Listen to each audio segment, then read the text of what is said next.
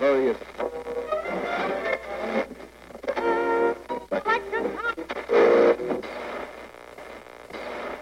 Дамы, господа, приветствуем вас. Вы настроили свои подкаст-приемники на подкаст «Чувак, это классика». Да, это мы, действительно, снова.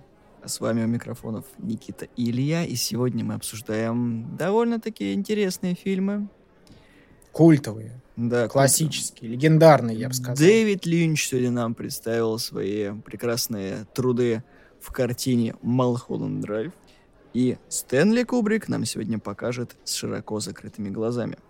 Ну, конечно, они уже все показали, и надеемся, что уже многие посмотрели, но, кстати, не факт, не факт. Далеко не факт. «Широко закрытыми глазами» у нас вышел в 99 году, а «Малхолланд Драйв» в 2001 году. Ну и важно сказать, да, что «Широко закрытыми глазами» стал последним фильмом Кубрика. Собственно, после съемок этого фильма он скончался и оставил такое вот кинозавещание новому веку. Фильм от этого хуже не стал. Ну да, а Линч жив, здравствует, рассказывает прогноз погоды.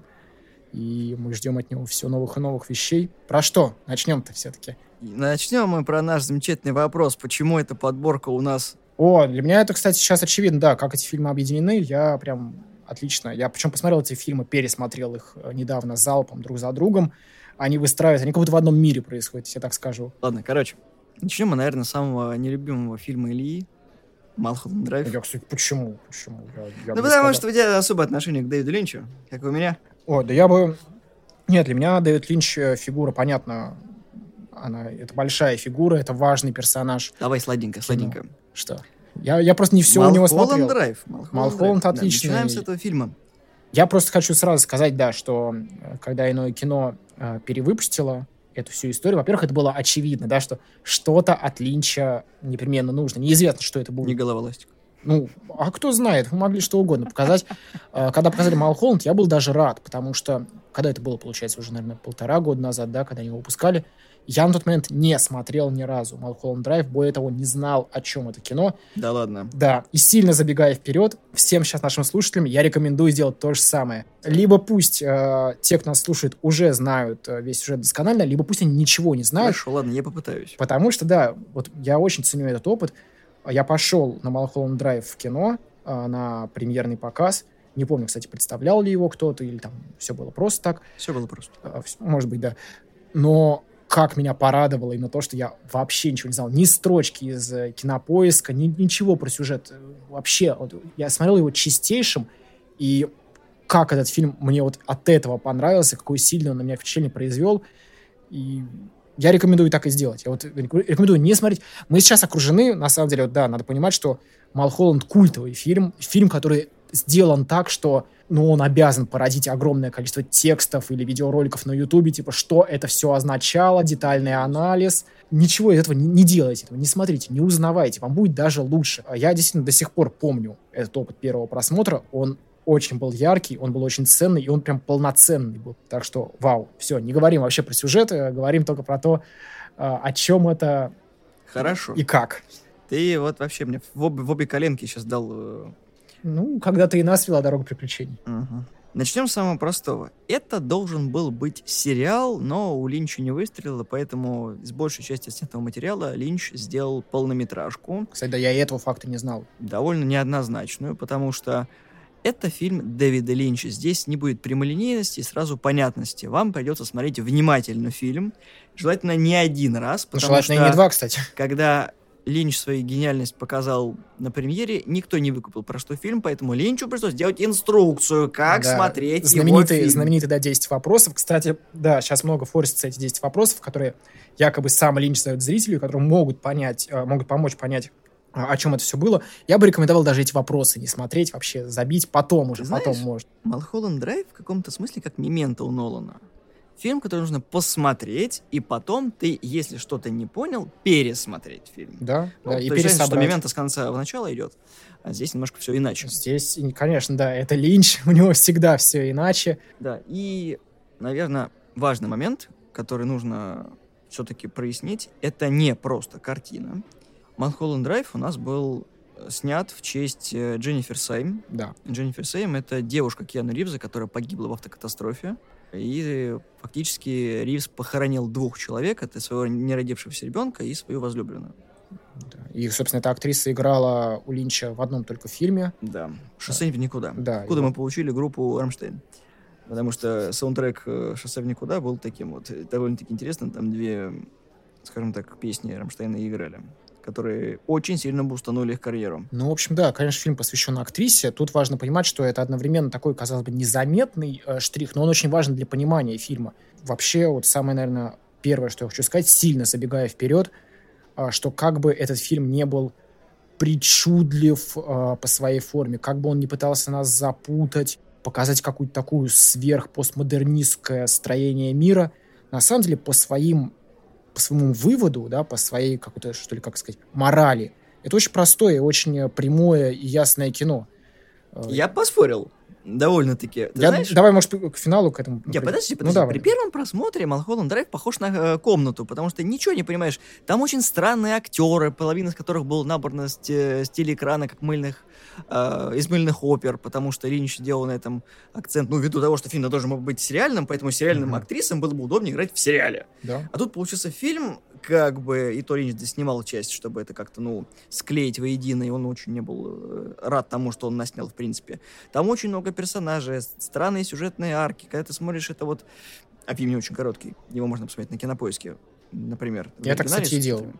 Да, я не был на примере, забыл тебе сказать. Но он очень странно выглядит при первом просмотре. Не потому, что его снял Линч, а потому, что он завуалированный, запутанный, непонятный, а потому, что его снял Линч.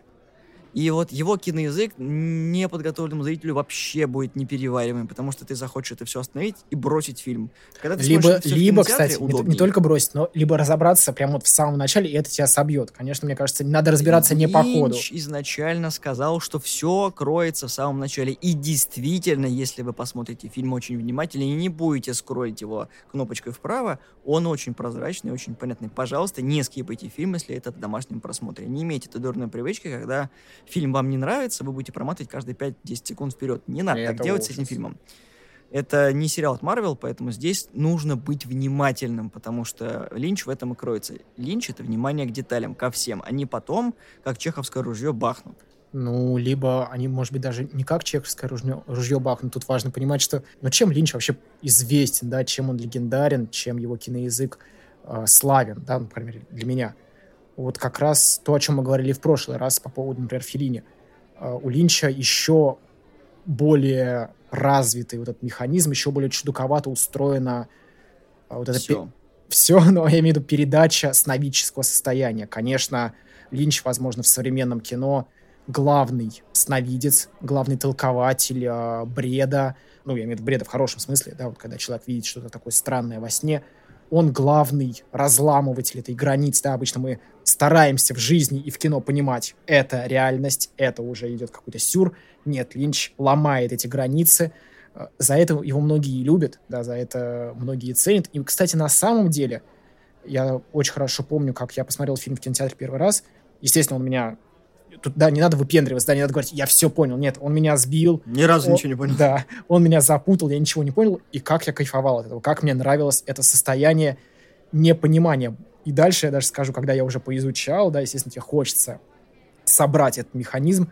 Когда я поизучал и механизм собрался, даже ну, я как будто что-то утратил. Да, то есть я что-то получил, да, я получил понимание того, про что это было, но вот это неведение, когда этот фильм сбивает тебя с толку вот окончательно, оно прекрасно, я считаю, и ради этого стоило на большом экране все это дело Ну, посмотреть. слушай, современный зритель хочет, чтобы ему все было понятно, прозрачно, прям с первого О, раза тебе просто а- отказывается с от тарелочки этого. просто кушай, вот тебе смысл Никак- фильма. никакой тарелочки. Да, у Малхолланд Драйв есть куча разборов и русскоязычных, англоязычных статей, всего вот этого, где даже буквально по таймингам разбирается, что было в фильме, что это означало с точки зрения психологов, с точки зрения актеров, которые там снимались, с точки зрения того, что должно было быть в итоге, если бы это был все-таки сериал, и чем это вышло потом. Но самое главное, фильм очень простой. На самом деле. Фильм крайне простой. Вот если ты Да. понимаешь суть фильма, его зерно, которое Линч заложил, это вот прям буквально таки на поверхности и очень простая идея, которая заносится в голову. Если сейчас скажу, про что будет неинтересно и сломается вообще все понимание. Не-не, давай, потому что я тоже собираюсь это сделать. Мне М. кажется, разные будут вариации. не нужно мечтать сахаром. К сожалению, козочки какают не шоколадом, и мир очень жестокий. Да, я даже скажу, может быть, более так развернуто. Конечно, не случайно Линч а, вот этот сложный, а, эту сложную галлюцинацию, сложно устроенную, да, вот этот тот сновидческий фильм посвящает э, некой актрисе, да, которую многие не знают. Ну, кто фильм смотрел, понимает, о чем я сейчас скажу. Конечно, эту сложную форму Линч делает для того, чтобы сказать простую вещь.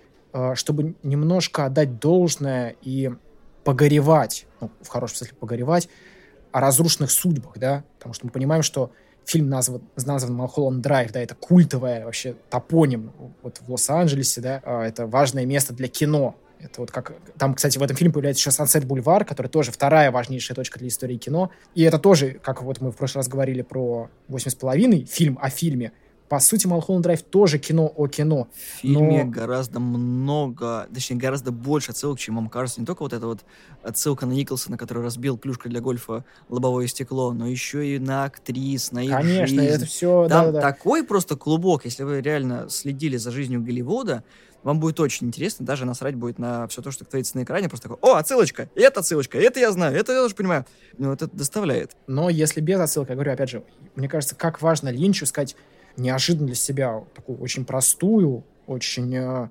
Емкую. Э, очень емкую, да, и, как сказать, человечную, что ли, мораль, да. Ему действительно досадно за все эти разрушенные судьбы, за всех этих молодых актрис, которые прилетают там из своих далеких провинций в город ангелов, да, вот это Лос-Анджелес. У них есть мечта, и эти мечты разбиваются о реальность. Конечно, Линч, мне кажется, ему горько. Ему горько за этих девушек, которые либо снаркоманиваются, либо теряют себя, либо погибают как-то непонятным образом. Линч в этом фильме довольно жестоко, ну и прямолинейно, поэтому смотрит на кинобизнес, на то, что с людьми вообще происходит э, на пути вот к этой мечте. И поэтому не случайно, да, если вот связать вот это, кому посвящен этот фильм и, и э, судьбу вообще этой актрисы, и то, что происходит в кино, оно связывается вот едино. Да, Линч можно его посчитать таким одним из королей современного кино, да, ну, он как бы фигура культовая, так или иначе. Но он видит, из чего все это соткано, он видит, из чего соткано эти, этот мир большого кино, этот мир продюсеров, мир кинодив, да, вот этих вот э, секс-символов э, в лице актрис.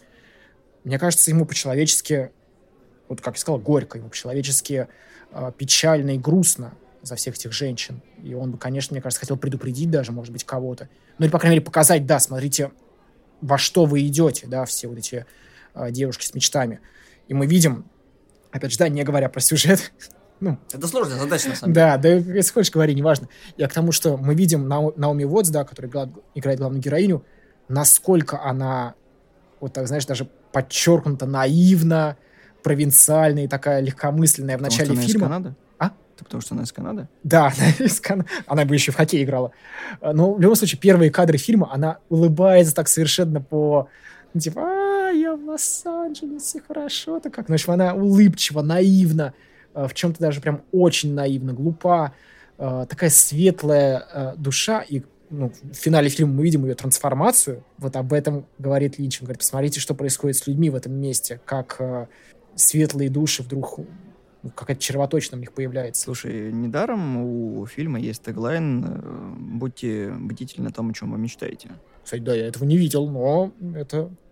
Детали, Илья, детали, это линч, нужно быть ну, повнимательнее. Я старался, я старался.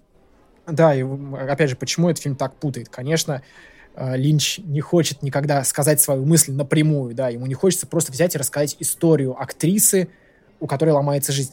Нет, э, опять же, фильм устроен так, что непонятно, в какой момент начинается бред, кто чей смотрит сон, кто кому снится. Так, алло. Что? Аккуратно, Еще. рассказываем не, про фильм. Не-не-не, я считаю, ну, в смысле, ну, фильм буквально посвящен сновидениям. Слушай, мы сейчас не про э, начало. А очень похожие фильмы, на самом деле, чего, чего бы нет. Они оба Опять посвящены... что-то своровал. Я знал. Получается так. Он не оригинальный. Получается так. Не, ну, конечно, фильм сильно...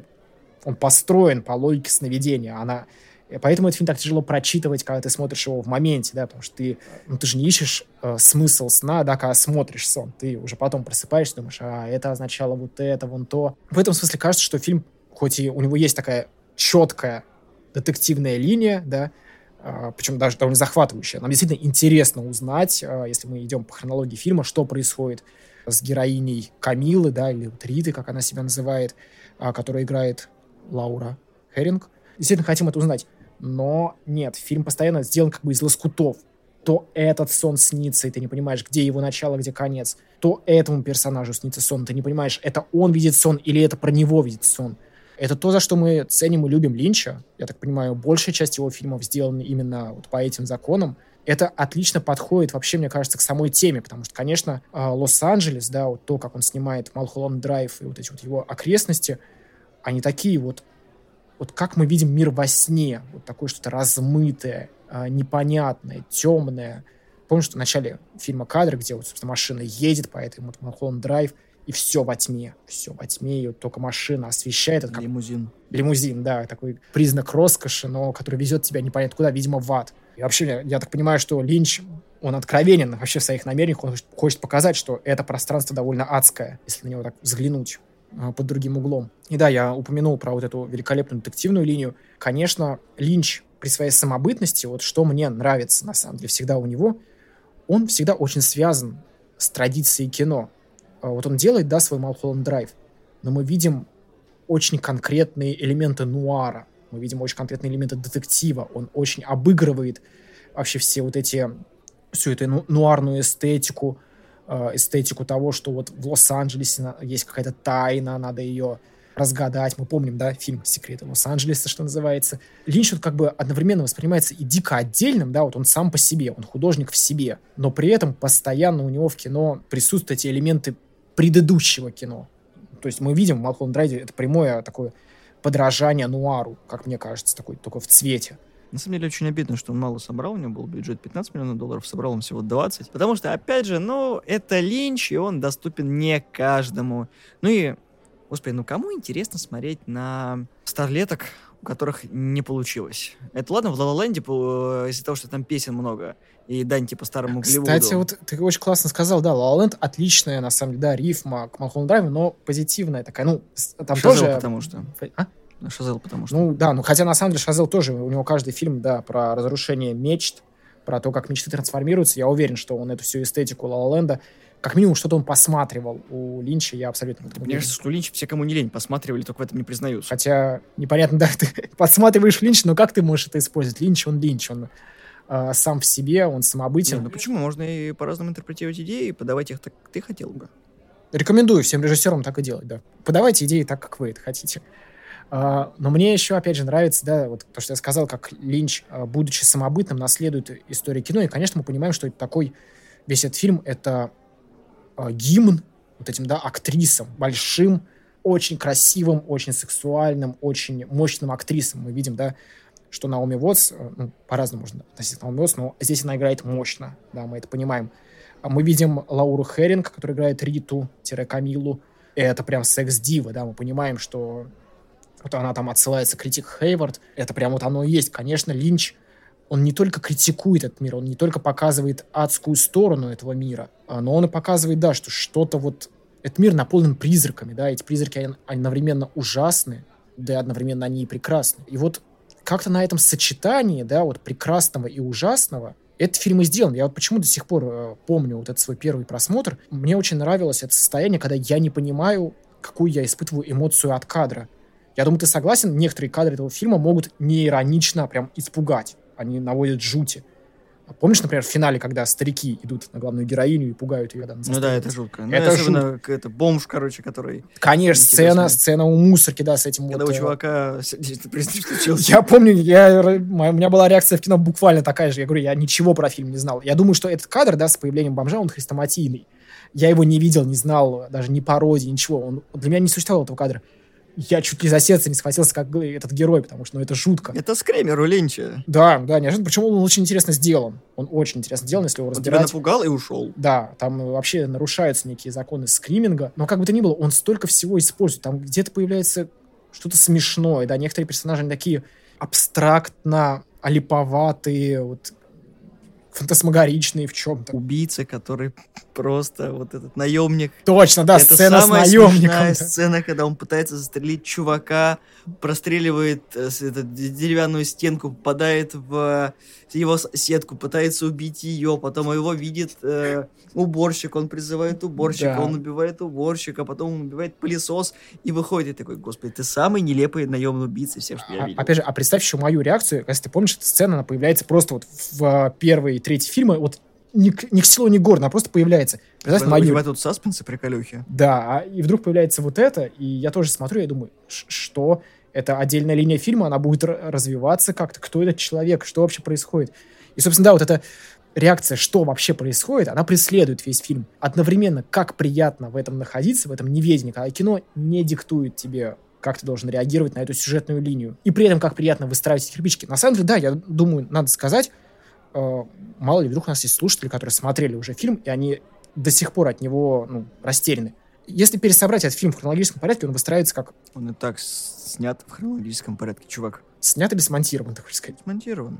Ты в самом начале видишь подушку, вступление, Подушка, да, кстати, которая, А потом- которая уже говорит о мотиве этого Да. сновидения. а потом в конце она просто просыпается. Ты видишь повторение той сцены, когда они зашли в эту квартиру и нашли там труп, когда он уже вонял. Это вот хозяйки 17 номера. Понимаю о чем-то, но мне кажется, еще немножко по хронологичнее можно было эту историю Ну, это выстроить. фильм в фильме. Ну Как да. рассказ в рассказе. У нас то же самое. Линч делает рассказ в рассказе, ты все прекрасно понимаешь. Поэтому, и говорится, нужно было быть внимательней с этим синим ключом, со всем-всем. Это все понятно становится. Да, не очень однозначно, но весьма понятно. Ты видишь тех же самых героев и очень простое окончание. Да. Потому что вот, вот так вот, к сожалению. Некоторые заканчивают вот так. Кому-то Да, что повезло больше. Героиня, да, на своем пути потеряла себя, потеряла свою мечту и начала винить в своих неудачах окружающих и транслировать на окружающий мир э, причины своих неудач, причины своих страхов. И все это, да, размножается на такие множественные сны. Там еще была такая ситуация, когда многие отмечали, что полицейские в самом начале нарочито тупые. А, да, да, если да, да, да, да, да, да, да. Ну, я смотрю, тут убийство, а вы вот это видели? Наверное, Да, мне уже это еще. показали, да, там потрясающая сцена. Причем на серьезных щах такие, типа, да, наверное, был кто-то еще. Надо искать, кто это был еще. Или когда они позвонили в участок, чтобы спросить, в, полицию просто, мгм. а не было ли каких-то странных Да, это, это происшествий?» прекрасно, Молко- да, было. Назовите свое полное имя. Нет, не свидания, да. будем, А, Я, да, я и понимаю, как это работает. Я э, тебе говорю, фильм отдает комнаты. Вот сам- если вы не Да. понимаете, про что ты такой, что за билиберда на экране? Потому что там все странно играют, они переигрывают. Ты, ты видишь, что это, это бред. Ну, просто это не фильм, а бред. А потом, когда ты доходишь до второй половины фильма, Ты понимаешь, что это нужно был этот бред на Да, самом я такой, деле. а, а, о, глубоко. Так я и говорю, комизм, он возникает как раз вот... ж- Оно не почему- комизм даже возникает. Но чувство именно- юмора у Линча есть, я думаю, безусловно. Ну, особенно про прогноз погоды. Какой сегодня день? Сегодня... Когда-нибудь наступят хорошие дни, но не сегодня. Это теглайн всех фильмов Линча, в принципе. Так вот, почему? Потому что, да, вот эта вот сцена, допустим, да, с полицейскими, когда они приходят на место аварии, оно же, по сути, такая сцена, как вот из типичного нуарного триллер-детектива, да? Роковую красотку, совершено покушение, произошла авария, нет улик, приходят полицейские детективы в шляпах и в пальто, и говорят какой-то бред. И, то есть Линч берет традицию кино, да, вот эту славную традицию американского нуара, где все серьезно, мрачно, всегда ставки высоки, и добавляет какой-то фарс, да, фарс сновидения, где все не обосновано жизнью, а обосновано какими-то другими вообще То есть тебя не мотивами. смущает чувак, который заливает драгоценности розовой краской, а потом видит ковбоя, Меня в том и дело как раз меня который потом такой появляется, когда горит свет, потом он уходит и свет гаснет. Да. И чувак такой просто середине там и поля диалог их великолепен на самом деле. Если ты сделаешь плохо, ты увидишь меня во второй раз, и тебе это не понравится. Я такой, чего? Кого? Господи, что ты несешь? А, Конечно, да, Линч, э, вот, он накручивает, да, все эти сны, все эти бреды, а, а говорит, да, вот, а, как, как мне кажется, о людях, которые не, не имеют контроля над своей жизнью, как будто бы, да, мы видим, что вот эта линия с режиссером, да, где ему, его заставляют, да, некие мафиози и некий ковбой а, принять актрису Это нужно. была просто ужасная сцена, когда я смотрел вот этот вот все. Она будет в главной роли. Ну, А, ну, это очень- будет. Очень крутая сцена. Конечно, кстати, мы понимаем, что э, в роли мафиози Кто, кто в роли мафиози? А, это Ан- Анджело Бадаламенти, конечно, да. Луиджи он играл. Да, да, да. Же Мне очень нравится, композитор. Мне очень нравится, на самом деле, что этот фильм, он соткан из таких вот деталей, то есть, э, например, вот этот уборщик с пылесосом, это монтажер, по-моему, фильма, еще какая-то женщина, это тоже там сценаристка фильма. В общем, он, Линч, э, в свой фильм пускает тех, кто его и делает. И в этом смысле, кстати, странно, что он вот в каком-нибудь камео здесь не появился. Мне кажется, это было бы вообще выдающееся. Не знаю, мне больше всех понравился Роберт Фостер. Вот, похоже на курильщика из секретных материалов. Э, Это кто один из детективов, который, собственно, и в А. самом начале был. Мгм. Ну вот, опять же, как мне нравится вот эта не- некая, некая нежность, как ни странно, да, Линча к тому, о чем он рассказывает. Ему по-настоящему, как мне кажется, жалко героиню Наоми Уотс. Ему жалко, что Голливуд, да, еще этот мир кино устроен так, что судьбы теряются этой истории, да, то есть мы видим, да, что Наоми Уотс, ее героиня, она же действительно в своих намерениях вот чиста и открыта. Хочу стать актрисой. Мы, причем, помнишь, да, сцены ее репетиций, вот именно первых, не, не прослушивания, где она репетирует дома, она ужасно играет. Она, ну, она реально, у нее провинциальный взгляд на кино, провинциальный взгляд на актерскую игру, и, и она начинает транслировать, да, что вот, а если бы она сыграла по-другому, а если бы жизнь выстроилась по-другому, а если бы она сделала это и не то. И вот мне кажется, Линчу так и интересны вот сны во всей его фильмографии, потому что именно во снах возможно вот это «а если», да, если бы все было иначе. И поэтому он постоянно накручивает реальность сны, реальность сны, и это, по-моему, прекрасно. Ну, ты знаешь, вот я могу сказать одно. Это самый простой фильм Дэвида Линча из всех. Да? Да. Вот из всей его фильмографии самый понятный, самый простой фильм. Если вы знаете, про что снимает Дэвид Линч, вы поймете, что Малхолланд Драйв вот прям такой попсовый фильм про достаточно понятные ценности каждого. Я бы сказал, ну, И- наверное, я бы согласился, да, наверное. Ну, давай вот э, Человек-слон, э, Голова-ластик, э, Шоссе в никуда, Малхолланд Драйв. Ты увидишь, что это как бы такой разброс гигантский, а тут просто все вот так вот строится. Ну, да, просто, да, он у не него более совсем- причудливая форма. Да, перевариваемый. Но опять же, если ты не копаешься в глубине, это просто как бы фанат Линча, ты поймешь, про что фильм. Если ты захочешь его разобрать, тебя прям тернистый путь ждет, потому что это вам не это, вам не это. Да я бы, кстати, не сказал, что прям тернистый, на самом деле. Ну, просто времени много прошло, и многие люди уже успели переварить по много раз а, все там отсылочки, детали, части, и фильм собирается. Но, опять же, приятное чувство, вот как я сказал, одновременно находиться в неведении в момент просмотра, а потом, когда ты что-то читаешь, что-то смотришь, собираешь, тоже приятно, что картина собралась. Это как будто, знаешь, Линч тебе загадал загадку, а ты ее разгадал. Да, но прошло 20 лет, из-за тебя ее уже разгадали, Ну, поэтому да, есть да, чувство да. незавершенности, что ты сделал не ты. Да, и поэтому мне, кстати, и нравится, я поэтому и призываю, на самом деле, тех, кто нас слушает, не стремитесь разгадать это в тот момент, когда вы смотрите. Просто подумайте, какие эмоции у вас возникают. Вот конкретно этот сон, конкретно этот кадр, потому что он, как я сказал, он, он разноэмоциональный. От одних кадров я испытываю тревогу, от других кадров я испытываю интерес, потому что они что-то расследуют, э, какие-то раскрывают какую-то тайну.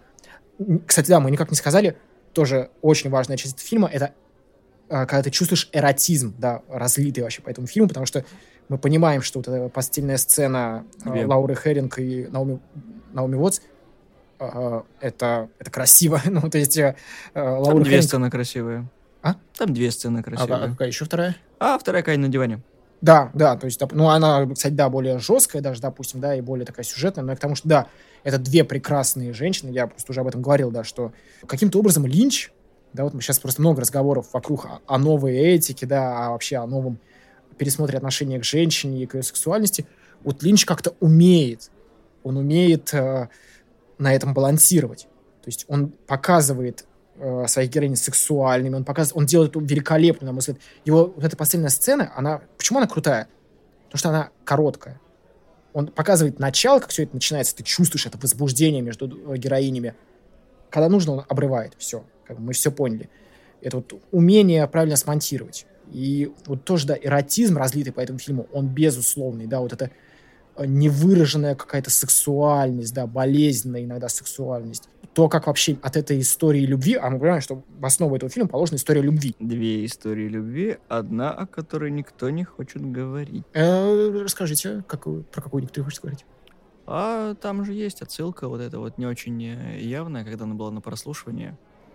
Это же ее сексуальная сексуальный опыт с ее отцом. Да, Там да, ничего я- не я думал об этом, про да. это. Это напрямую, собственно, так и выглядит. Потому что почему она вектор поменяла? Потому что есть трагические воспоминания о том, что гетеросексуальная связь для нее болезненна. Да, я, кстати, читал об этом, все об этом размышлял. Вот то, что ты это подтвердил. Это прям явный намек на это, потому что сама сцена выстроена так. Там еще же намек был, что он уже не в том возрасте, чтобы быть э, на пике, поэтому эта сцена никогда не будет. Мгм. Ну, Это фильм об этом говорит напрямую. Да, есть такой. Ну да, и в этом смысле, кстати, э, Линч, опять же, да, он говорит совершенно справедливо. Исторически знаем, что да, большая часть актрис, э, да и актеров, очевидно, да, это травмированные люди, люди, да, которые несут в себе какую-то э, Боль. боль, да, какую-то не- непроговоренную, нерешенную, потому что как раз то, чем занимается главная героиня. Весь фильм это как будто бы разбирается в себе, да. Постоянно кажется, что они что-то расследуют, да, какую-то тайну, какую-то мистику. Нет, она разбирается в себе. А, в том числе, да, через эту сцену прослушивания, где, да, я сейчас согласен, действительно есть этот намек на ее э, связь с отцом. Бедные несчастные люди, говорит. Просто я какое-то время назад, пару месяцев назад, ездил э, в машине с одним русским режиссером, и мы обсуждали тоже там кино, и он так и сказал, актеры несчастные люди. Это говорит режиссер. И я, и причем самое удивительное, я услышал это потом, через некоторое время, от другого режиссера. То есть два э, русских режиссера, мне с разницей в несколько месяцев, сказали одну и ту же фразу «актеры несчастные люди». Мне кажется, Линч в принципе с этим согласен. Да, пока он как режиссер выстраивает эти сновидения, выстраивает эти вот странные замки, да, сложно устроенные, все это делается на материале актеров. Это их судьбы. Да. И это печально. Я просто еще к тому, что на самом деле, вот мы в прошлый раз говорили про 8,5. 8,5 хорошо бы в рифму подошел и Малхолланду, как мне кажется. Но это было бы слишком очевидно, я понимаю, почему ты так не сделал. А ты думал? Все кроется в том, что надо подбирать, чтобы был плацдарм для обсуждений. Некая тайна, чтобы была. Да, С Малхолланд Драйвом мы, наверное, закончили, и мы переходим к фильму, который я посмотрел в кинотеатре. Да-да, широко закрытыми глазами я был на премьере. Отлично. Вот я, кстати, пропустил. Time, weather, and Я широко закрытыми глазами смотрел с женой. Это был самый странный просмотр фильма с ней. Но у меня жены нет, но... Можно я не буду смотреть это в кино? Он говорит, «А хороший фильм, давай сходим. Ну, ты же смотрел такой, да я смотрел. Хороший фильм с Томом Крузом и Николь Кидман, как раз в то время, когда они встречались. Да были женаты, по сути. Да, да, и подписано соглашение, то, что Кубрик, э, по сути, поработил их, они будут сниматься столько, сколько потребуется ему, тогда, когда потребуется ему, и все остальное. Ну да, надо на- начать, наверное, издалека. Мы понимаем, что это 99-й год. Сейчас мы знаем, что это последний фильм Кубрика, его такое завещание. А, на тот момент это архифигура, да, то есть сложно представить себе, а, какой режиссер представляет собой кино больше, чем Кубрик. Поэтому неожиданно, на самом деле, я даже когда был еще малютка, я вот люблю, да, постоянно отсылаться к своему детству, а, я был малюткой и узнал про этот фильм, я уже тогда понимал, так, стоп, Кубрик — это серьезный режиссер, и вдруг Том Круз, который висит на потолке в миссии невыполнима, что происходит? То есть, Чтобы вы понимали, до этого фильм, который снял Стэнли Кубрик, это была цельнометаллическая оболочка. Это был 87 год. Прошло 12 лет, и Кубрик такой, а у меня тут экранизация новеллы. Ну, поэтому, кстати, этот фильм и воспринимается таким тоже опус, опус магнумом, да, это большое кино, это важное кино, это этапное кино. Это последний фильм, да, для Кубрика. И забегая тоже, да, вперед, просто отдельно скажу, я тебе сейчас об этом уже говорил, как странно, вот я сейчас просто, когда даже этот фильм искал, чтобы его пересмотреть, э, читал комментарии людей, настолько люди обсуждают не фильм, то есть они обсуждают флер вокруг того, как он был произведен и выпущен, что это что он умер через 4 дня после заката съемок, что он его сам не доделал, что там есть некие, называется, Версии. версии, да, что есть рем- а, ремарки и исправления, которые не, ну, не, не допускал, которые Кубрик, э, что мы видим вообще не тот фильм, который он задумывал, накручивается вокруг его смерти тоже некая детективная история, как, знаешь, вокруг убийства Пазолини, да, что Пазолини якобы был убит именно по причине того, что он снял Сало или 120 дней Содома. Здесь тоже люди пишут буквально в комментариях, Кубрик был убит элитой за то, что он в этом фильме Показал их э, развлечения. Да, отобразил. Я думаю, во-первых, ребят, о бой, серьезно, для вас то, что показано каким-то невероятными развлечениями элит, кажется. Ну, Я такой чувак, который снял цельнометаллическую оболочку, был убит кучкой любителей БДСМа. Ну да, ну да. сомнительно, сомнительно, да. А, но, кстати, да, почему я попросил тоже и по поводу этого фильма как-то особо не, не делать блок про его сюжет, знаешь почему? Потому что, на самом деле, чтобы рассказать о сюжете этого фильма до его завязки, надо рассказать полфильма. А если говорить, ну, до момента, собственно, как он попадает в этот особняк, да, это реально половина фильма. Но, если говорить попросту, вот самым простым словами, что перед нами? Семья. Семейная драма. Да. С- семья — это Том Круз, Николь Кидман. А, он, он, они обеспечены, сейчас просто скажу, а, они обеспечены, у них квартира а, недалеко от Центрального парка в Нью-Йорке. Я просто, не то чтобы я специалист, но я слышал, что это самое дорогое жилье в мире. То есть они могут себе это позволить, это очень престижно. А, но у них есть некие разлады, которые приводят к череде тайн. Ну, не то чтобы мистики. тайн, скажем так, они испытывают, как любая обеспеченная пара, некоторые проблемы. То, Кри- что- У них очевидно семейный Да. кризис. с- кризис среднего возраста, потому что она красивая, он красивый, они в окружении элиты Нью-Йорка. Им еще делать? Некоторые испо- испытывают э, на себе тяготы наркотиков, некоторые тяготы алкоголизма, кто-то развлекается по-другому. И, к сожалению, главному герою приходится иногда... А главный герой скучный, он, он обычный Да, человек. Как бы Ни- никакие приколы ему неведомы, вот в чем. Билл Харфорд, он такой ч- серый человек. Я бы назвал его вот настоящим серым человеком. Хороший парень. То есть, Ну, чувак, ну, да, он- нормальный паренек. Доктор, который видел некоторое дерьмо, с которым приходится мириться. Он, кстати, да, его еще очень смешно. Там то Николь Кидман, то другие персонажи, они смешно обыгрывают. Хороший доктор Билл, они так говорят. Ну, это действительно про него. И жену его зовут Элис. Да, это не, неотразимо, я просто должен сразу это сказать. Это какой-то секс-символ просто для меня. А Когда я впервые это увидел, это Николь Кидман, мне кажется, в рассвете. Я считаю, на самом деле, Ты не просто ранее... увидел голову Николь Кидман. Давай будем честны. Ну, блин, Николь Кидман разная бывает, на самом деле. Я не иронично считаю, что она выдающаяся актриса, но просто здесь э, дело даже не в том, что она голая, а в том, что все равно я знаю, что для актрисы обнажиться — это сильный, в том числе символический шаг. Она постоянно обнажается, открывая себя кадру, открывая свои проблемы кадру. А Это, кстати, то, чего не делает, например, Том Круз. В общем, да, совершенно неожиданно, что Просто я опять хочу вернуться к тому моменту, когда я впервые посмотрел этот фильм давным-давно, когда я еще был подростком. Я тогда уже понимал, что Кубрик — это космическая Одиссея, да, что-то такое возвышенное про космос, про другие измерения. Это оболочка, это про войну, да, то есть довольно грязный, жесткий фильм про войну. Для меня еще Кубрик тогда был э, это «Тропы славы», да, я очень люблю фильм. Доктор Стрэнджлов. И доктор Стрэндж, он очень разный, да, мы это прекрасно понимаем, он очень разный, но даже широко закрытыми глазами как-то выделяется среди его разности. То есть, ну, это буквально исследование э, семейной жизни от человека, который очень много понял, как мне кажется, про семейную жизнь, как она вообще устроена, и он выбрал для своей истории лучших аватаров, да, пр- прекрасно. Не-не-не, я сейчас объясню. Есть теория, а, которая подразумевает следующее. Когда Билл вернулся, скажем так, после всех этих трагичных событий, а, у него был выбор, как у Нео, принять красную таблетку или принять синюю таблетку. А, То да, есть, конечно. Он мог... что э, все эти секреты всплывут, и их Да. жизнь никогда не будет прежней. Либо он принимает предложение, Да. что забудь об этом. Да, и мы просто перепихнемся. На чем фильм и заканчивается. И мы вернемся в эту семейную идиллию. И оба героя, несмотря на все свои проблемы, когда вот эта маска в конце, о том, что надень маску успешного врача и забудь все то, что ты видел. Как бы абстрагируйся. Мы вернемся в счастливую жизнь. Как это было с таблетками в «Матрице». То есть он выбрал не то. И второй вариант устраивал всех. Мы забудем про все это и сделаем вид, что ничего не было.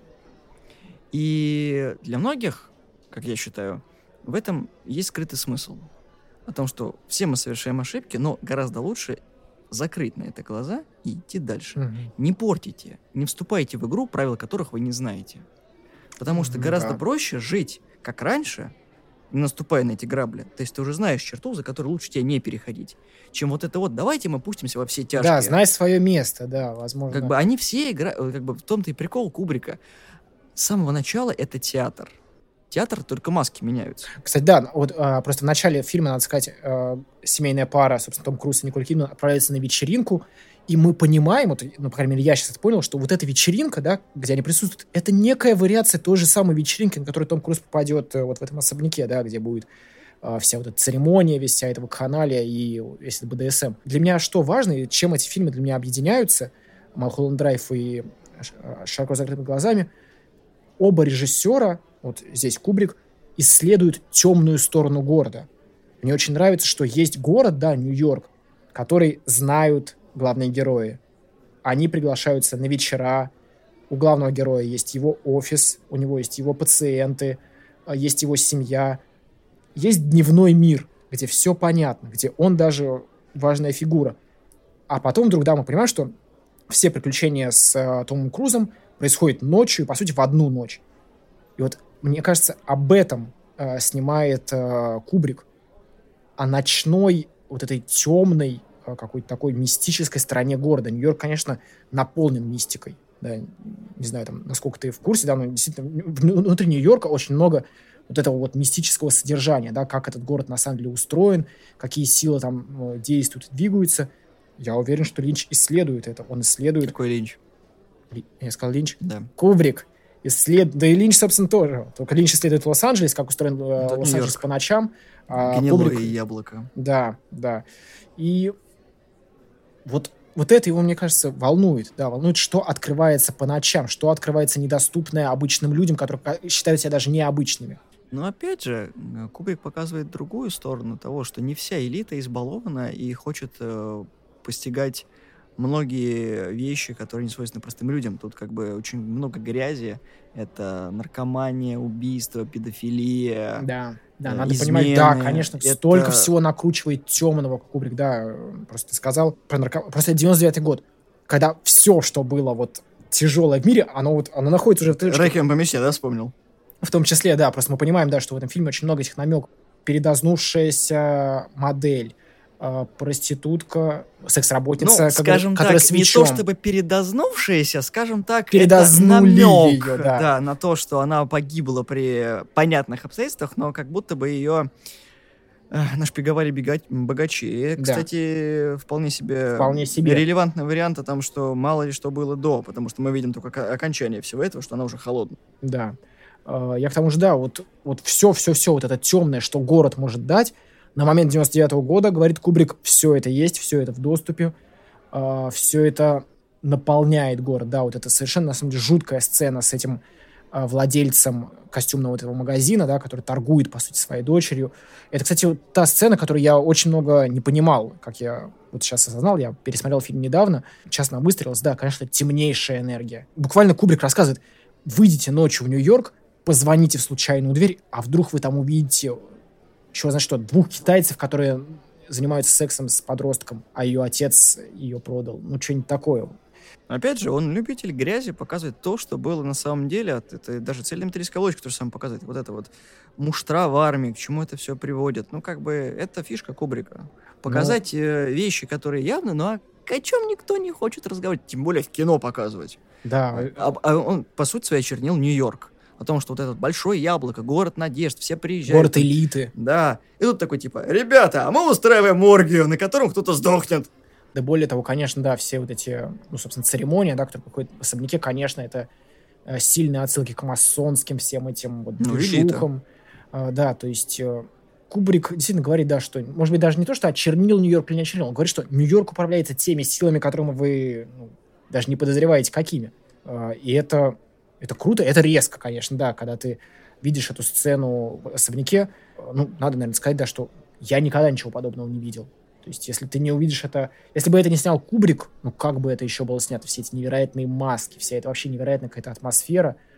А, и что еще важно, опять же, да, вот продолжая то, о чем ты говоришь, многие, да, точнее, большинство предпочитают закрыть на это глаза, и более того, как мне кажется, говорит Кубрик, все не только хотят закрыть глаза, но и посчитать это сном. Ведь мы тоже понимаем, что, как и Малхолланд Драйв, фильм Кубрика посвящен снам, потому что пока Том Круз э, путешествует по ночному спящему Нью-Йорку, его жена спит. Но с ней происходит не менее важные вещи, чем с ним. Мы это понимаем, да, из да, контекста. Да, желание офицера. Да, мы... То есть Кубрик говорит о том, что... И это проговаривается в фильме. Неизвестно, что более реально, да. То есть, мне кажется, он так и наметил эту разницу. Герои, столкнувшись с кризисом, да, в своих отношениях, Он очевиден. кризис, да. Герои, столкнувшиеся с кризисом. Там кризис с двух сторон показан. Да, да, конечно. Не стоит об этом забывать. Но э, разница в том, что Том Круз решает, он, знаешь, как бы он, Мужик, он мужик, да, он акти- мужчина активен, он отправляется в некое вот это путешествие, он хочет расследовать, он хочет разобраться. В это время его жена, она тоже делает некий поиск, но она делает все во сне. Все, что с ней важное происходит, происходит в, в ее снах, в ее вот этих сновидениях. Но Кубрик не делает большой разницы между этим. Он говорит, что и то, и то одинаково важно. Возможно, это разница как раз. Я думаю, что Кубрик хотел высказаться про мужчин и женщин, про разницу между мужчиной и женщиной. ее нет. Да кто вот его знает? Каждый решает свои проблемы по-своему. Ну, хотя, опять же, да, например, для меня в финале-то как бы и непонятно. То есть э, для меня, точнее, не очевидно и не безусловно, что то, что произошло с Томом Крузом, это факт, а не сон. Для меня и это может быть сном. И то, что произошло с Никол Кин, Николь Кидман, тоже, возможно, сон. Возможно, и реальность. То есть мне нравится, как он перемешал. Это то, что объединяет, как сказать, два фильма. Неожиданно. Хотя вот, я говорю, обычно Кубрик не сновидческий режиссер, он режиссер разный, но все-таки реальный. А здесь он вдруг так погружается в эти сновидения, так он погружается в подсознательное, непроговоренное. Дедушка Фрейд. Да, кон- конечно, да, если... Я, я просто, я не фанат Фрейда, я никогда не изучал, не погружался, но, наверное, кто в этой теме, там вы можете смотреть этот фильм просто параллельно читая, и будете очень довольны. А Мне больше нравится, знаешь, как герой Тома Круза, да, он сталкивается с какой-то вот этой тайной, да, вот опять же некая детективность появляется в этом фильме, а на самом деле, вот если на самом деле в сухом остатке, конфликт фильма, он очень прост. Он происходит в начале фильма. Они пришли на этот вечер, да, куда их позвали, на этот светский раут. Они разделились, они взаимно приревновали друг друга. Потом была вот эта вот э, ссора. Кстати, я сейчас пересмотрю, это совершенно нелепая, совершенно нелепая ссора а, под травкой. И вдруг вот из этого огонька разгорается. Разгорается вообще непонятно что. И мне кажется, это настолько реально. Просто я, когда я был маленький, подросток, что называется, да, я это кино смотрел именно так. То есть мне было интересно, а, а- а что это за особняк, что там вообще происходит, что это за элиты, что за люди в масках. вещи. Да. А сейчас я понимаю, что все главное произошло в их спальне, когда они спорили, потому что в моей жизни были подобные уже вот споры, да, там вот, э, с половинкой. Были вот эти непроговоренности, недоговоренности. Настолько Кубрик здесь сумел быть одновременно и сюрреалистичным, и пугающе таким вот гротескным и реальным. Все это на обычной, вот реальная бытовая буквально ссора. Мне очень нравится, как Николь Кидман одновременно умеет в этом фильме быть такой замученной матерью в очках, да, взъерошенной, которая там с ребенком, а, обед, завтрак, все такое. И вдруг она секс-дива. Что, кстати, мне кажется, идеально передает вообще состояние женщины. Она умеет быть такой, и такой. Мне очень нравится Том Круз. Вот мы в прошлый раз говорили про «Восемь с половиной» и про то, как Филини там откровенен в том, как через настроение он подает свое несовершенство. Мне очень нравится, я не знаю, заметил ли ты, но вот Том Круз, он реально меня раздражает в этом фильме. А, Если присматриваться, как он себя ведет, он бы мог вообще все эти проблемы решить. Если бы он был искренний и честный. А, Если ты присматривался, он, у него постоянно закрытые позы, он постоянно елозит по своему лицу. А, Я вот тебе уже говорил, у него манера разговаривать, он просто повторяет последнюю фразу своего собеседника. Он нервы. он переспрашивает, да, он какой-то нервозный, э, неуверенный почему-то в себе. Он странноватый, да, и вот мне кажется, так искренне и так честно, потому что многие такие. Я такой в какой-то ме- мере, мне кажется. Просто герой Тома Круза не в ту кроличью нору заглянул. Да, может быть, да, но я имею в виду, он даже в своей обычной жизни, вот то, как он разговаривает, то, как он, он подает себя, оно не настоящее. И я думаю, что как раз это и стало причиной вот некой этой червоточины, которая пошла по фильму. Том, просто будь поискреннее, просто перестань прятаться за свою пальтишко, за свою вот эту прическу. Э, Я думаю, Кубрик об этом говорил. Э, Опять же, кстати, да, что объединяет эти фильмы, вот, собственно, «Малхолланд Драйв» и «Широко закрытые глаза», это вот эта вот сексуальность, да, вот это, которая принимает болезненные иногда формы, э, нездоровые, может быть, формы. Но оба режиссера, мы понимаем, вообще не мыслят мира без осмысления сексуальности. И вот какой-то вот этот странный секс, он разлит по Нью-Йорку, который Кубрик изображает, да. Том Круз встречает э, проститутку, секс-работницу, которую, как мы узнаем в итоге, Мэнди. да, Мэнди больна э, ВИЧем. Мы видим эту сцену, да, действительно, э, в особняке. Кстати, да, вот интересный момент. Уже много раз, я раз пять, наверное, уже пересмотрел, э, собственно, «Широко, широко закрытые глаза. Сейчас, мне кажется, что ничего прям особенного там не происходит. Я знаю, что якобы есть версии, что Кубрик другое снимал, что там не девушки были изначально, а дети. Не знаю, насколько это правда. Что там на самом деле были еще жертвоприношения снят, но они попали в финальную версию. Может быть, может быть, не знаю, тогда был бы другой фильм. Но из того, что показано, вполне хорошо сделанная секс-вечеринка для топ, э, ну, VIP-персон. Ничего страшного. Вечевые э, проститутки, это, конечно, да, топ. Элитно. Ну, тут они немножко кто-то, не, отборщик не доработал, я так понимаю. Засыпался на тесте. Вот, да, и, в общем, и прекрасно, опять же, мне кажется, то, как э, то, что показывает Кубрик, насколько этот мир зыбок. Строго говоря, мир вечеринки, вот этой, да, новогодней, где куда попадает главный герой в начале, и вдруг вот какая-то грань, и все, это переходит в эту сцену в особняке, а они рядом, и это одни и те же люди. Но с другой стороны, все его предупреждали, не надо туда соваться, не надо. Его даже Мэнди говорила, уходи, тебе здесь не место. И это правда, ему там не место. Кстати, тут интересно, знаешь, по поводу вот места не места. Я, опять же, я очень внимательно в этот просмотр, который у меня был недавно, смотрел за Томом Крузом. По-моему, такой реально чепух. Он... а, Олух? Ну, по сути, да. Он не опыт... Он, он- как сказать, сейчас, сейчас скажу. Он не старательно ищет. Он не... Да он и не ищет. Вот. Он ничего не Его ищет. пугает то, что он находит. Ты понимаешь, это человек четыре раза обжегся, такой на пятый раз, ну, может, сейчас фартанет, и такой, Не, типа, ну я, я даже к тому, что на самом-то деле вот идеал героя Тома Круза, да, вот этого Билла, норма. Вот он нормис. Вот чтобы ничего не происходило. Единственный раз, вот единственный самый раз, когда он проявил какую-то активность в своей жизни, это когда он стал выяснять у своего друга а, подробности про эту вечеринку. Но, если присматриваться, он так плохо это делает. Он так это делает не старательно. Он не вытащил подробности об этой вечеринке, да, об этом вообще культе, об этих э, масонах, он не вытащил благодаря какой-то своей хитрости или очень сильному подходу. Он что-то поспрашивал так довольно легонько, что там ему Ну, слушай, интересно же было. из Как, того как же- будто бы это его искало, но как он будто из бы он... той же э, коалиции, из того же круга общения. Если бы он был каких-то низов, там, бомжом, который, я хочу попасть туда, как мне Он же не Бэтмен, в конце концов, не делает такое гигантское расследование. Может не быть. преуменьшай задумку режиссера. Не, я не понимаю, я к тому, что на самом деле, мне кажется, в этом и тоже была задумка. А, Герой Тома Круза, да, вот доктор Билл, он так устроен, что вот эта правда, да, вот эта масонская, темная, БДСМная правда, она его нашла даже вопреки его желанию. Он, может быть, не сильно-то и стремился ее найти. Он сделал два всего действия. Он узнал тайну пароля Куда? своего друга и съездил за костюмом. Куда и где, все, что он узнал. Да, то есть, а дальше он был наблюдателем, и в этом, кстати, тоже есть нечто прикольное в его герое, когда он ходит по этому особняку, да, он не пускается во все тяжкие, он не начинает э, заниматься сексом дичайше, да, он не встраивается, он наблюдает. Он ходит по комнатам, смотрит. Э, опять же, да, кто не видел этих кадров, мало ли вдруг кто не видел этот фильм, по-моему, это потрясающая сцена, да, вот эти. Я просто я заскринил себе все кадры с масками, какие это разные маски. маски, да, красиво Да, очень. очень крутая сцена. Весь этот вот, не знаю, бархат. Ну, Кубрик сумел здесь передать VIP реальность, да, вот это элитное существование без э, китча, да, без вот какого-то кринжа. Он сделал это так, что это воспринимается VIP.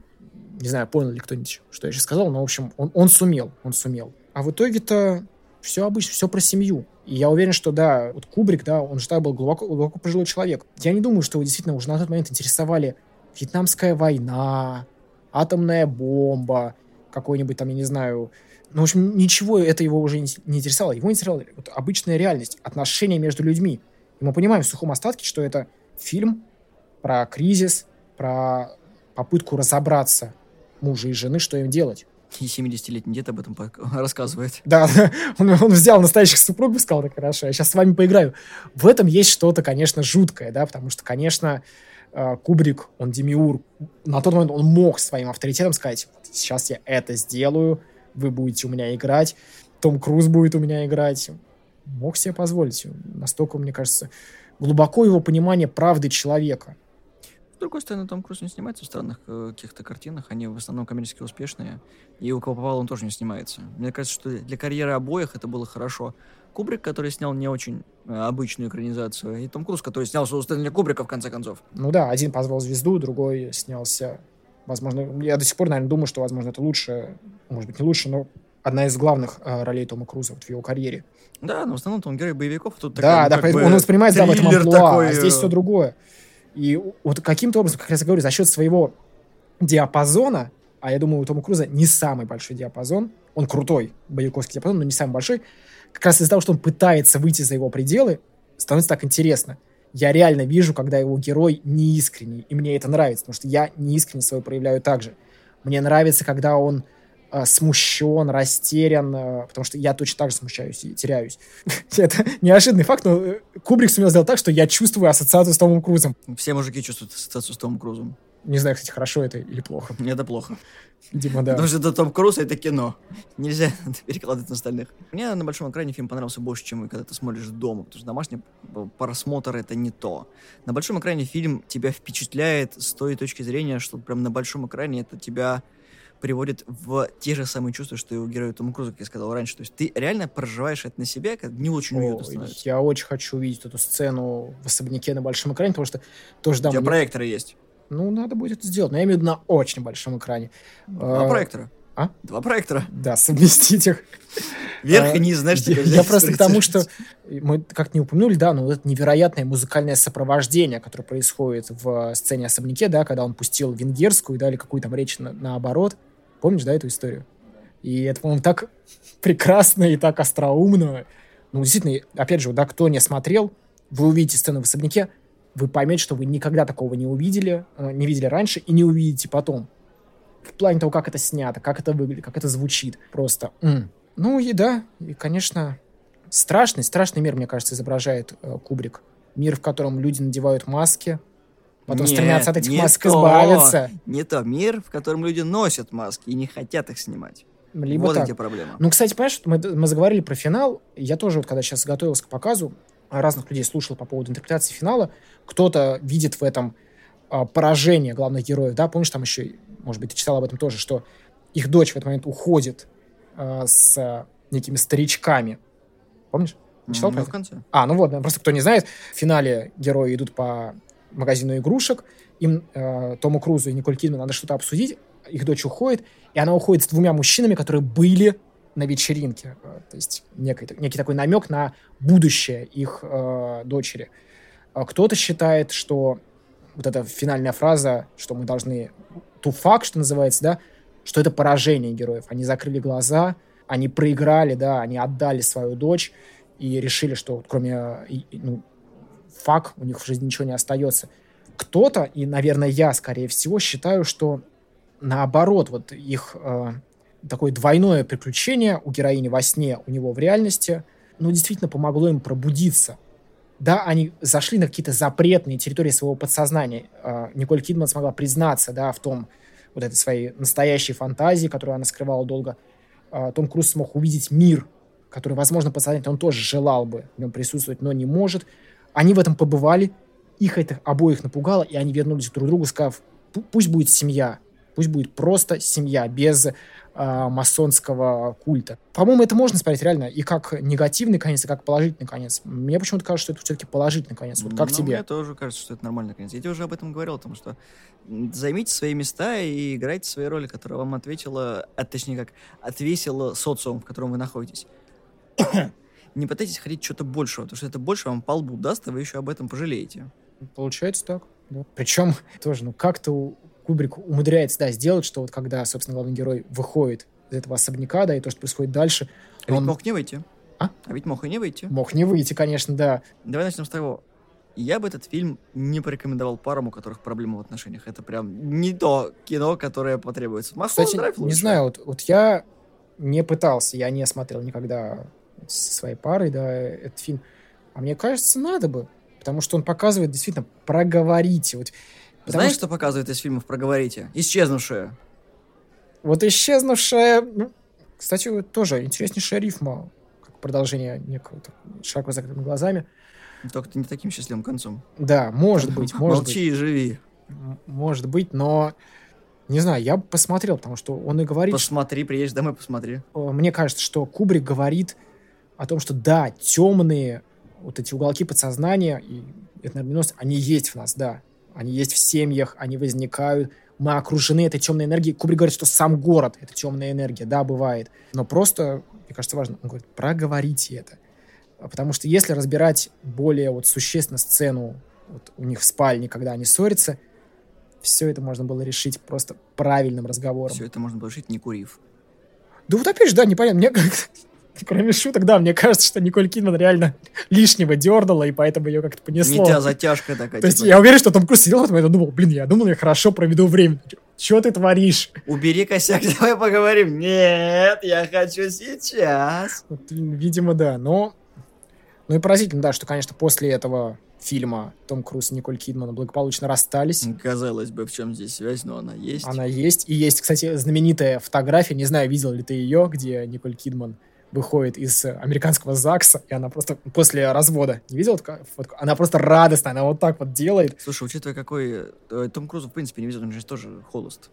Он же развелся. Да? Да, потому что его жена, наконец-таки, свободна. Добби свободен от всех его загонов. Дай бог всем счастья, говорит Кубрик. Главное, ну, будьте поосторожнее со своими темными, да, этими областями э, реальности. Плюс тоже вот важно, я уверен, что важно, вот социальный аспект в этом фильме, я уверен, присутствует. Главный герой, находящийся в элите общества, спускается в низы города, видит проституток, видит этих хулиганов. Это А, Нью-Йорк, там просто да. по улице пройдешься, увидишь их даже не будучи. Да, этой. да, но я к тому, что вот он говорит, что есть, да, эти темные энергии, э, с ними надо как-то работать, их надо преодолевать. Э, Может быть, может быть, вот я, опять же, я для себя не решил. Может быть, Кубрик утверждает, что семья — это то, что тебя спасает от темной энергии города. А может быть, говорит Кубрик, что семья — это то, что тебя доводит до темной энергии города. Кто его знает. Но я все-таки надеюсь, что первый вариант. Каждый выбирает то, что он хочет, в какую семью он хочет вступить. Да. А, ну и вот, да, то, что я говорил по поводу социального аспекта. э, Конечно, я думаю, что Кубрик, делая всех героев этого фильма вот этими випами, да, делая их элитой, конечно, критикует это общество, критикует общество, которое настолько уже обеспечено, у них все есть, все так благополучно, но они настолько не разобрались в себе, что пускаются в какие-то вот, ну, радикальные, да, вот эти формы темноты. То, что происходит с Николь Кидман, ну, девушка, ну, проговори просто это со своим мужем. Все это делается. Мне кажется, реально, на самом деле, вот ты говоришь не смотреть со, со со своей второй половинкой, а я уверен, что Кубрик, он предугадал немножко вот эту новую открытость между партнерами. А в любом случае, могу точно сказать, что оба фильма до сих пор прекрасно работают. Мы Да. об этом сказали, я еще раз просто поговорю. У них очень сильная жанровая основа, детективная в первую очередь. Нам в обоих фильмах нам интересно разобраться, а что... И плюс в них заложена очень большая тайна. А Когда ты видишь этот масонский, да, ритуал, эту масонскую тусовку, невозможно не подумать, вау, что здесь происходит. А Когда ты видишь вот это убийство, потерю памяти из Малхолланд Драйв, думаешь, вау, я хочу собрать все эти кирпичики и построить картину. Вот насколько эти фильмы отсылаются к какой-то вот такой базе кино, да, вот нам интересно что-то проследовать, настолько они ставят реальность под сомнение. Настолько они говорят, что реальность наполнена какой-то жуткой тьмой, и в этой тьме надо спасать себя. Ну и опять же, да, вот мне нравится мысль Линча, что когда кто-то себя теряет, это грустно. Здесь надо не ехидничать, здесь надо не констатировать факт, надо немножко пожалеть человека. Я уверен, что он героиню Наоми Уотс жалеет. А Я уверен, что Кубрик, ну, не знаю, на, на чем я основываю эту уверенность, но я уверен, что он жалеет все-таки свою эту семейную пару, а, жалеет их дочь. Вот столкнулись с таким, столкнулись с такой тьмой, на которую они то ли решили закрыть глаза, то ли это хорошо, то ли это плохо. Но опять же, тьма ли это для нее будет? Возможно, ее просто ократят от всего этого. То, что а он-то знает, что ей может ожидать. Он знает чуть больше. Но, Знаешь, это как но у... в силах ли он, кстати, вот в этом вопросе? Это как у Верховена, теперь вы знаете больше. Да, Он, да, нет, да, да. он туда заглянул за эту черту, и он знает, куда заходить не нужно. Может быть. Опять же, пока все происходит днем, все спокойно. И что интересно, кстати, когда смотришь широко закрыть глаза, он, он так снят еще, да, очень тоже надо сказать. Если мы говорим, допустим, про э, космическую Одиссею, это фантастика, да, полеты в космос. Когда мы говорим про э, доктора Стрэнджлава, это такая сюр, фантасмагория, э, да, бардак такой. А здесь Линч, о, Линч, Кубрик очень э, натуралистичен и реалистичен. Он вот берет эту реальность, да, Богемы. да, и вот ее подает как есть. Это тоже работает, знаешь ли, да, то есть это, э- это работает, ты в это веришь. То есть буквально, когда видишь эти кадры с этой вечеринки, думаешь, блин, а, наверное же реально, вот кто знает, что происходит в этих особняках огромных, кто знает, как развлекаются люди, которые уже от своего богатства, вот они, вот все теряют моральные ориентиры. Ага. Они играют в хостел. Получается так. Но лучше бы не надо. Да. Так что мы высказались про два замечательных фильмах, которые, как сказал Илья, все еще актуальны и, скорее всего, будут актуальны, э, пока кинематограф жив. Даже если он умрет, там будет, э, ну, что вспомнить, например, вот эти два фильма. Они свежие, они впечатляют, они работают, они... ни- никакой их элемент не устарел, вот что мне кажется важно. Мне кажется, современные зрители, ровесники этим фильмам, они такие пересмотрят, о, какое клевое кино! Как, когда, как свеж- свежо оно на наши проблемы ложится. Да, да, да, да. А, Просто прекрасно, да, то, как а, сейчас же тоже мы находимся в, таком, в такой реальности, где пересматривается, как я сказал, отношение к женщине, где пересматривается взаимоотношения вообще а, полов, а, Проблемы. проблемы, да, где возникают новые, старые, как-то приобретают новый окрас, где институт брака меняется, и вдруг мы видим вот настолько фильмы, которые это осмысляют, вот настолько эти фильмы вот работают с этой реальностью, с реальностью, которая меняется. Казалось бы, да, эти фильмы уже вышли больше 20 лет назад, намного больше 20 лет назад, и вдруг А актуалочка. актуалочка. Так что можно к ним обращаться, можно возвращаться, они живут. Смотрите, пересматривайте только хорошее кино. Линч с Кубриком тому доказательство. Один живет, второй уже в наших сердцах, но это не отменяет их заслуг. Но ради шутки будет сказано, мы ждем Наполеона от Стэнли Кубрика, который вот уже скоро должен выйти от Ридли Скотта. Дед доделывает за другим С дедом. Хакином Фениксом. Да. Деды доделывают дела, кстати, да, это заголовок этого показа. Да, возможно, когда-нибудь еще один проект Кубрика будет реализован, но об этом уже совсем другая история. Всем спасибо, дай вам бог. Всем пока.